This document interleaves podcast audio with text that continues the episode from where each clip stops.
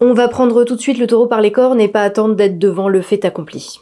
Le 24 avril prochain, on aura le choix entre deux modèles de société. L'un sera libéral, mondialiste et fédéraliste. Il porte en lui la destruction de notre modèle social et une dérive autoritaire certaine dont nous n'avons eu qu'un avant-goût jusqu'ici. L'autre sera ça dépend. Les sondages nous disent probablement Le Pen, possiblement Mélenchon. Dans tous les cas, le projet face à celui d'Emmanuel Macron aura le bon goût d'être un peu plus social et de tendre vers un peu plus de protectionnisme et de souverainisme. Ça ne sera pas idéal, pour beaucoup en tout cas, mais c'est l'alternative qui sera la nôtre au deuxième tour de l'élection présidentielle. Je reçois ces derniers temps énormément de messages qui me demandent il faut faire quoi? Il faut voter pour qui? Est-ce que même il faut voter tout court? Alors je vais pas y aller par quatre chemins. Il faut dégager Macron quoi qu'il en coûte. Bien sûr, jusqu'au soir du premier tour, chacun aura le luxe d'imaginer le scénario idéal et le rôle qu'il aura joué dans cette triomphale victoire de X, Y ou Z, mais le 10 avril à 20h01, il faudra redescendre sur Terre. La réalité sera moche, détestable et laissera à beaucoup de gens cette sensation de devoir choisir entre la peste et le choléra. Pour certains, le résultat sera même probablement un choc. Mais ce qui se jouera au second tour nécessitera d'avoir assez de lucidité pour faire le bon choix. On ne pourra pas se permettre de se faire guider par la stupéfaction. C'est toujours la meilleure manière de se faire manipuler.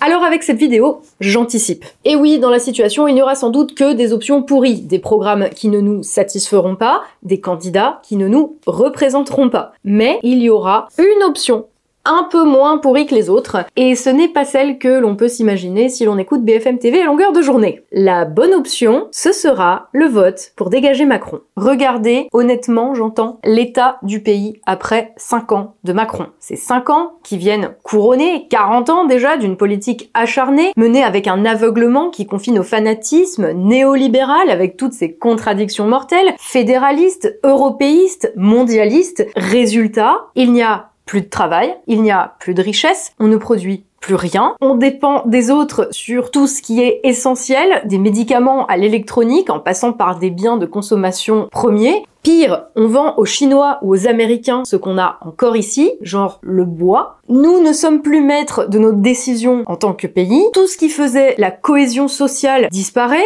et certains continuent à nous vendre plus d'Europe, plus de traités de libre-échange, plus de réduction du coût du travail, qui clairement n'empêche pas que les entreprises se barrent vu qu'on a beau se saigner, on reste plus cher que les Roumains et les Chinois. Et on nous vend ce modèle désastreux à coup de morale, à coup de propagande via, pardon, de la désinformation positive, comme ils appellent ça, parce que s'occuper de soi avant d'aller s'occuper du monde entier, ce serait méchant, facho, nationaliste, euh, bolchevique, communiste, socialiste, totalitaire, d'un autre siècle, rayez les mentions inutiles. Macron, comme aboutissement de tout ça, a, ces cinq dernières années, été le président des riches, qui a mené une politique exigeant que se saigne toujours la même majorité de gens qui ne sont rien, au profit d'une petite minorité de privilégiés, dans un cirque absolu de conflits d'intérêts, de pactes de corruption, jamais vu depuis les débuts de la Ve République. Il a aussi été le président qui a détruit l'outil de production et la cohésion sociale, le modèle social français et notre capacité à être autonome, en affirmant le contraire en même temps. Et enfin, il aura été le président d'une dérive autoritaire, de l'arbitraire, de la censure, exerçant un pouvoir en solitaire, fondé sur la manipulation et la violence contre les opposants.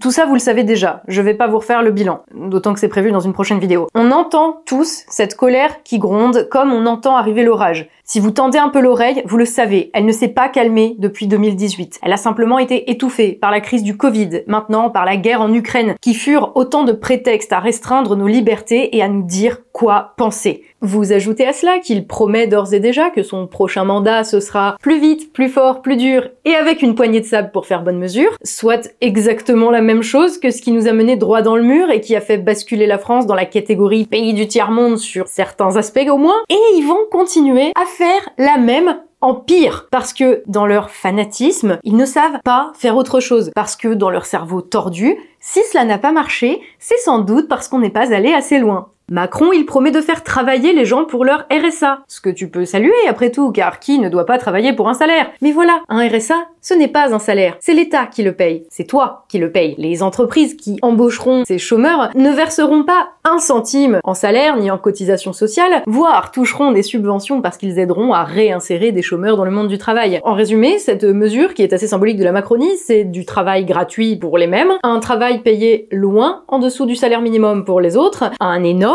déficit dans les caisses de l'État en plus, et tous ceux qui cherchent du boulot payé au SMIC se feront passer devant par des mecs au RSA qui ne coûteront rien au patron et dans les faits, c'est déjà que ça se passe comme ça au Royaume-Uni. Il n'y a pas besoin d'aller chercher bien loin, c'est pas de la science-fiction, c'est réel, c'est de l'autre côté de la Manche. Le projet de Macron, son avantage, c'est qu'il annonce la couleur. Le mec veut encore reculer de 3 ans l'âge de la retraite. Je sais pas vous, mais en fait, ce seul truc, même si on enlève tout le reste, le sang versé pendant le quinquennat qui s'achève, la la destruction de ce qui reste du pays, la baisse du niveau de vie, l'inflation, le déficit de notre balance commerciale, même en enlevant tout le bilan d'Emmanuel Macron, cette seule question des retraites, c'est non en fait. Bosser 45 ans sans interruption, hein. Mais t'imagines un peu Il y a 20 ans, quand j'ai commencé à m'engager en politique, c'était en 2003 sur la question des retraites, et les gens faisaient grève pour rester à 37 années et demie de cotisation. Et aujourd'hui, où il y a plus de boulot, où le chômage des seniors crève le plafond à cause de leur politique, où il y a un emploi à pourvoir pour six chômeurs officiellement comptabilisés, ils ont rien trouvé de mieux que ça, l'assurance de nous faire tous crever au travail. Sérieusement. Et il y a encore des gens, de ceux qui n'ont pas d'intérêt de classe dominante, j'entends, qui sont prêts à voter pour ça. Au nom de, de quoi? La menace fantôme du fascisme des années 30? Le risque de guerre civile que fait peser sur le pays Marine Le Pen? Voire euh, moins probable, mais mettons que ce soit possible, Jean-Luc Mélenchon? La destruction de tout ce qui tient encore le pays ensemble? Oh, attendez, tout ça est déjà là. Macron, c'est le président qui va amener le pays à la guerre civile. Je vais vous dire un truc que peu de monde a envie d'entendre, mais qui va bien falloir écouter. Le programme de la personne la plus probable à se retrouver au second tour face à Macron est fondamentalement beaucoup plus social et beaucoup plus protecteur pour le bloc populaire que le programme d'Emmanuel Macron. Marine Le Pen, elle, elle touchera pas à la retraite. Elle le dit, elle en a fait même l'un de ses principaux axes de campagne. Tu peux me dire, oui, elle dit juste ça pour être élue. Bah oui, en fait, c'est le principe d'une campagne électorale. Tu promets aux gens des trucs que tu vas faire si t'es élu. Mélenchon, par exemple, pour être élu, il dit qu'il va remettre la retraite à 60 ans. Ça veut pas dire qu'il va pas le faire. Ça veut dire qu'il a compris, comme Marine Le Pen, qui sont les gens qui votent pour lui et quelles sont les aspirations de la majorité des Français dont il espère qu'ils vont voter pour lui. Emmanuel Macron, lui, pour être élu, il te promet que t'en auras pas de retraite. Et il est tellement sûr de lui, tellement sûr de se faire élire par tous les castors sous le choc du résultat du premier tour, qui peut te promettre de littéralement te faire travailler comme un esclave pour les minima sociaux, sachant qu'en plus quand t'es au RSA, tu cotises pas pour ta retraite, hein. Et ça ne l'inquiète pas. Qui aujourd'hui peut soutenir de bonne foi que Mélenchon et Le Pen seraient pires pour le pays qu'Emmanuel Macron à moins d'être un de ces idiots utiles. Vous savez, aujourd'hui, la Macronie, elle tient quand même à peu de choses. Elle repose essentiellement sur une petite caste politico-médiatique qui n'hésite pas à censurer et à humilier publiquement les opposants politiques. Elle est soutenue par une classe de néo-bourgeois métropolisés, gagnant de la mondialisation. Mais ces catégories, elles sont minoritaires. Elles ne suffisent pas à faire gagner une élection. Macron ne peut gagner que grâce à ce qu'on va appeler ces idiots utiles, qui ont plus peur de l'extrémisme du passé qu'ils fantasment que de l'extrémisme réel, celui de la Macronie, qui est là, sous leur nez. Les deux premières catégories, elles vont pas bouger, elles changeront pas d'avis, elles voteront Macron, car ce sont des réalités sociologiques. Les dominants votent toujours en fonction de leur intérêt de dominant. Par contre, les idiots utiles peuvent faire pencher la balance peuvent décider de ne pas céder au chantage et de réfléchir avec leur cerveau plutôt que de bêler en cœur qu'il faut faire barrage à la haine. Au moment où ils feront ça, ils cesseront d'être des idiots utiles, des moutons manipulables par le premier psychopathe venu pour devenir des citoyens, des acteurs responsables de la démocratie. il arrive un moment où il faut briser le tabou. Non, je ne soutiens pas Marine Le Pen ou Jean-Luc Mélenchon. Mais face à Macron, sans aucun problème. Je vote pour l'un et pour l'autre. C'est ce que je ferai au second tour le 24 avril. Oui, j'étais dans la rue il y a 20 ans contre Le Pen, après le 21 avril 2002, j'ai grandi au son de La jeunesse en mer le Front National des Berrues. Oui, aussi, je me suis barrée de chez Mélenchon en 2015, suite à des désaccords politiques fondamentaux, et aussi parce que je pense qu'il n'est pas à même de gouverner, sincèrement. Et oui, j'ai toujours de grosses réserves sur les deux, quoique pas sur les mêmes sujets. Il n'empêche que je voterai pour l'un ou pour l'autre face à la menace et au danger que représente l'actuel président de la République. Oui, on en est là. C'est qu'en réalité, je sais d'où je viens. Et je n'ai pas oublié du côté de qui je me tiens. Je n'ai oublié ni mes intérêts de classe, ni l'intérêt de mon pays, qui se trouve aujourd'hui se confondre. Contrairement à ceux qui se font appeler euh, francs-tireurs, résistants à l'extrémisme, mais qui n'hésitent absolument jamais à laisser les loups entrer dans Paris au nom de l'Europe de la paix, je ne défends pas les intérêts d'une caste. Et je n'ai aucun point d'accord avec la néo-bourgeoisie qui passe ses journées à donner des leçons alors qu'il cautionne depuis des années la destruction de notre outil de production, de notre tissu social et de notre pays. Qui donne des leçons de vie à des gens qui subissent dans leur chair les conséquences directes de leur parasitisme et leur fanatisme. Je n'ai aucun point d'accord avec ces gens-là. Je sais où je me tiens et ça, ça n'a jamais changé. Je suis du côté de ma voisine de 85 ans qui a travaillé toute sa vie 12 heures par jour et qui doit vivre aujourd'hui avec 583 euros de retraite et 111 de complémentaires. Je suis du côté de l'ouvrier qui a le dos brisé à 48 ans et qui ne trouve plus de travail parce que même s'il a accepté d'être payé moins pour être plus compétitif, la maison mère a décidé de délocaliser en Roumanie avec le soutien du président qui lui a filé des petits billets au passage. Je suis du côté de l'infirmière qui a chopé le Covid en mars 2020 parce que le gouvernement avait envoyé les stocks de masques en Chine et qui aujourd'hui ne peut plus retourner au travail à cause de séquelles handicapantes mais qui ne sont toujours pas reconnues par la Sécu et qui ne lui donnent pas droit à quoi que ce soit à part crever dans son coin. Je suis du côté de l'employé qui a toujours bien fait son travail mais qui se retrouve en dépression parce que réduction des coûts oblige, il a dû faire à lui tout seul en télétravail le boulot de trois personnes pendant 18 mois. Je suis du côté de l'agricultrice qui se fait donner des leçons par un cadre qui débarque de Paris juste là pour cocher des cases et s'entendre dire démerdez-vous après une perte de récolte causée par une gelée tardive dévastatrice. Je suis du côté du facteur qui doit couvrir un secteur trois fois plus grand qu'il y a dix ans malgré son genou défoncé, parfois dans une camionnette de location pour livrer les colis. Du côté du militaire qui doit servir son pays avec du matériel vétuste payé à ses frais. Du côté du policier devenu l'outil du manu militari et qui se demande tous les jours pourquoi il se fait pas exploser la tête avec son arme de service. Du côté de l'éleveur, mis en concurrence avec les éleveurs argentins au nom d'un traité de libre-échange qui sert surtout à ce que l'Allemagne écoule ses bagnoles. Traité signé par Emmanuel Macron. Des travailleurs associatifs qui se sont fait sucrer leurs emplois aidés par Emmanuel Macron. De Jojo le gilet qui a perdu un œil ou une main, d'avoir osé dire dans la rue qu'il galérait à remplir le frigo à la fin du mois. J'ai toujours été, je suis et je resterai du côté de tous ceux qui n'ont ni le temps ni la possibilité de s'exprimer. Ces ouvrières illettrées, ces Gaulois réfractaires, ces gens qu'on n'entend jamais et qui n'ont, en cette heure d'élection présidentielle, qu'un putain de bout de papier pour se faire entendre. Qui n'ont comme option que de hisser au deuxième tour celle ou celui qui représente un moindre mal, en espérant une fois encore que tous ceux qui ont encore le luxe de choisir en fonction d'une préférence philosophique feront le bon choix et que cette fois, ils ne feront pas passer leur supériorité morale avant l'intérêt de la majorité sociale. J'ai fait mon choix depuis longtemps. Je voulais pas en parler publiquement à la base, en tout cas pas ouvertement, pas comme ça, parce que j'ai pas envie d'influencer un vote démocratique ou même juste de vous dire ce que vous avez à faire. Mais en fait, j'ai jamais eu honte de mon engagement et je vais certainement pas commencer maintenant. Et comme j'ai cette liberté de le dire haut et fort parce que mon travail, parce que ma survie ne sont pas conditionnés par mes opinions politiques et que de toute façon je suis déjà tricarde dans tout un cercle de gens, euh, ceux qui pensent bien, je le dis. Je veux que Macron dégage. Je veux que ce type qui détruit tout sur son passage soit battu à plate couture. Je veux que sa clique de débilos, d'incompétents et de salopards corrompus dégage. Pas pour moi-même, hein, j'en connais aucun de ces gens-là, mais parce que c'est un pays entier qui souffre aux mains de Macron. Je veux que mon pays se sorte de cette relation toxique avec ce fou dangereux, avec cet homme qui transforme tout ce qui touche en merde. ok, celle-là, elle est de Donald Trump, mais elle est un peu vraie. Le mec qui ment, qui détourne notre argent pour le filer à ses copains de McKinsey, qui se fout de notre gueule ouvertement et qui s'apprête en plus à nous saigner à blanc avec le sourire du carnassier. Y a rien de pire que ça. Et si je dois voter pour un canard pour que ce mec dégage, je voterai pour le canard et j'appellerai à voter pour le canard. Le reste, on le construira après. Mais on pourra rien construire si d'abord on se débarrasse pas de Macron.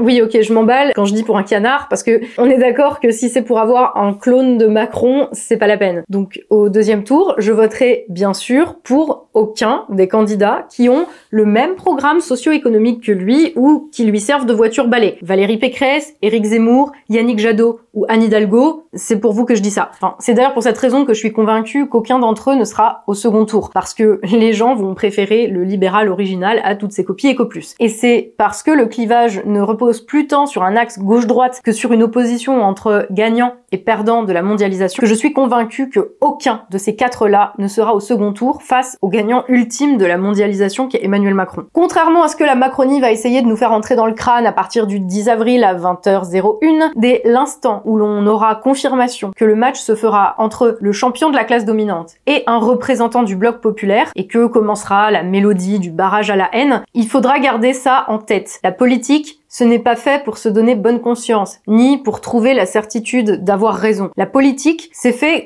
comme disait l'autre, pour changer la vie ici et maintenant, pour la rendre meilleure et à minima moins difficile pour tout le monde. Organiser la société de manière à ce qu'on se tape dessus le moins possible. En temps normal, c'est simple quand on doit voter. Il y a des candidats, ils t'expliquent ce qu'ils voient comme étant les principaux problèmes, te donnent leurs solutions, leurs perspectives même plus générales sur comment le pays doit être géré, et à la fin, bah, tu choisis celui qui te semble le meilleur projet pas seulement pour toi personnellement, mais pour tout le monde. Et alors, celui qui a convaincu le plus de gens gagne le droit de faire tout ça pour nous, en notre nom. Mais malheureusement, nous ne sommes pas en temps normal. Les candidats sont dans leur bulle pour la plupart, on ne les a pas vus tous ensemble dans des débats pour pouvoir ne serait-ce que comparer leurs projets. De toute façon, la plupart n'en ont pas. Résultat, on ne sait pas quoi choisir. Alors, comme je dis toujours, quand c'est le bordel, il faut revenir aux fondamentaux. Et pour nous, les fondamentaux, ça va se résumer à ça. Lequel est le moins néfaste, ni plus ni moins. En ton âme et conscience, c'est de ça que tu devras décider. En ayant bien conscience que si tu choisis de ne pas choisir, en d'autres termes de voter blanc ou de t'abstenir, alors tu favoriseras automatiquement celui qui est déjà favori. Voter blanc ou t'abstenir dans la situation, ça équivaudra à un vote pour Emmanuel Macron. Les conséquences directes, concrètes de sa politique te seront autant imputables qu'à Jacques Attali ce jour-là. Les jeunes dans la dèche, les vieux qui ont froid, les yeux crevés, ce sera ta responsabilité si tu votes blanc que tu t'abstiens, pareil que si tu votes Macron.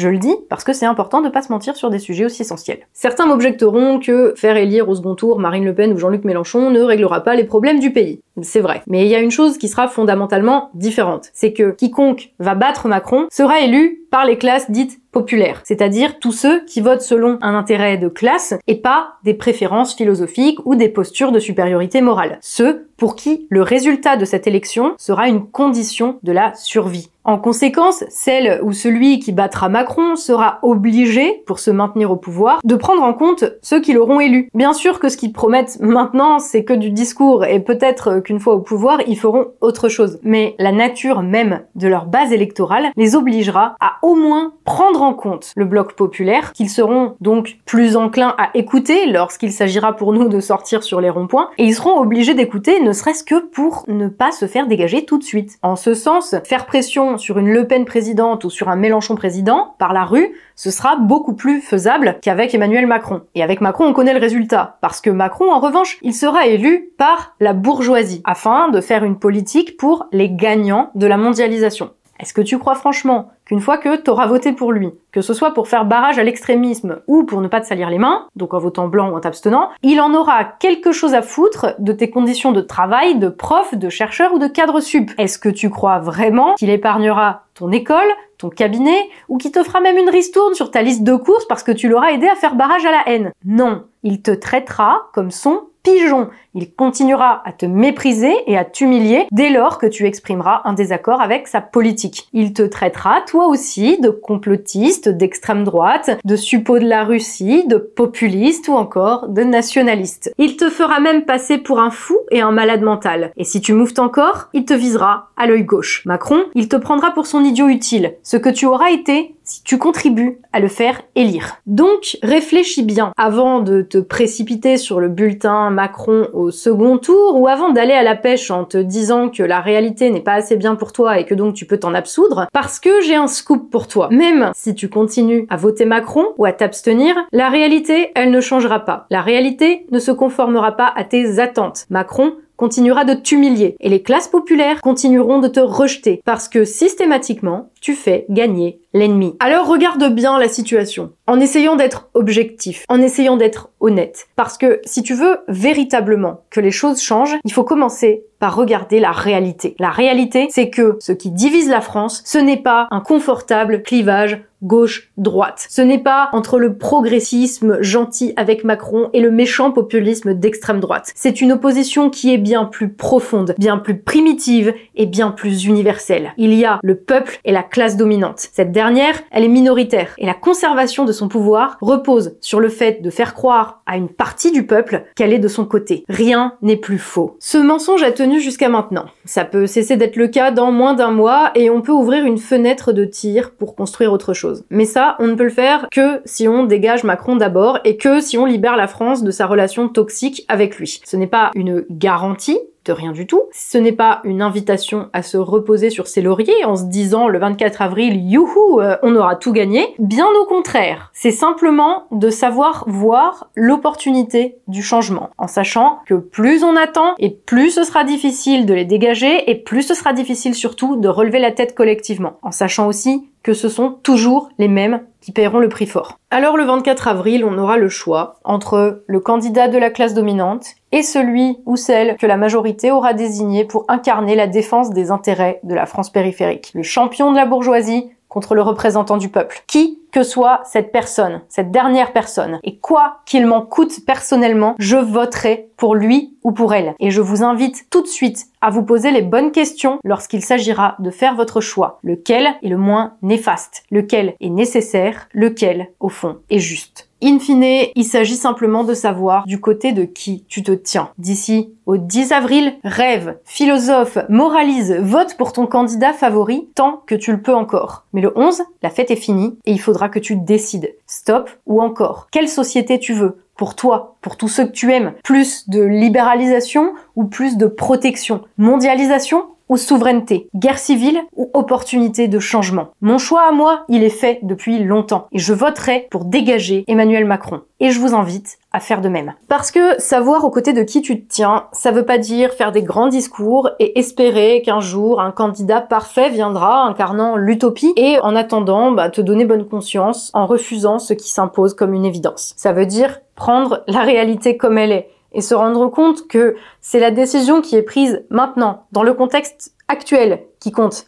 Pas euh, l'honneur dans lequel tu pourras te draper dans un avenir lointain où on pourra prendre les armes pour défendre nos idées contre un ennemi fantôme. La plupart des gens n'ont pas le luxe d'avoir les mains propres toute notre vie, parce qu'il s'agit de survivre. Ça veut dire que quand une opportunité passe, tu la prends. Si Macron te file un chèque de 100 balles, tu prends. On ne crache pas sur les petites victoires. Alors, si on a l'opportunité de dégager le président le plus néfaste de la 5ème République, l'un des pires traîtres que notre histoire en ait connu, on le fait, on le vire et on ne fait pas la fine bouche. Car c'est le choix du second tour à cette élection qui déterminera la direction politique prise par la France. Savoir aux côtés de qui tu te tiens, c'est avoir à minima la lucidité de reconnaître qui est l'ennemi principal. Celui qui n'hésite pas à exploiter, à mentir, à viser les yeux qui s'ouvrent un petit peu trop près de ses affaires. Ça veut dire utiliser toutes les armes à notre disposition et viser la tête. Le 24 avril, on aura une arme. Une arme qu'on peut choisir d'utiliser pour dire stop à celui qui nous écrase depuis 5 ans, qui nous prend pour ces pigeons trop terrifiés par la menace fantôme pour le mettre à terre. La dernière arme pour le virer, une fois pour toutes, et ensuite, derrière, construire de toutes nos forces. La dernière arme, le bout de papier, le bulletin, qui ne portera pas le nom Macron.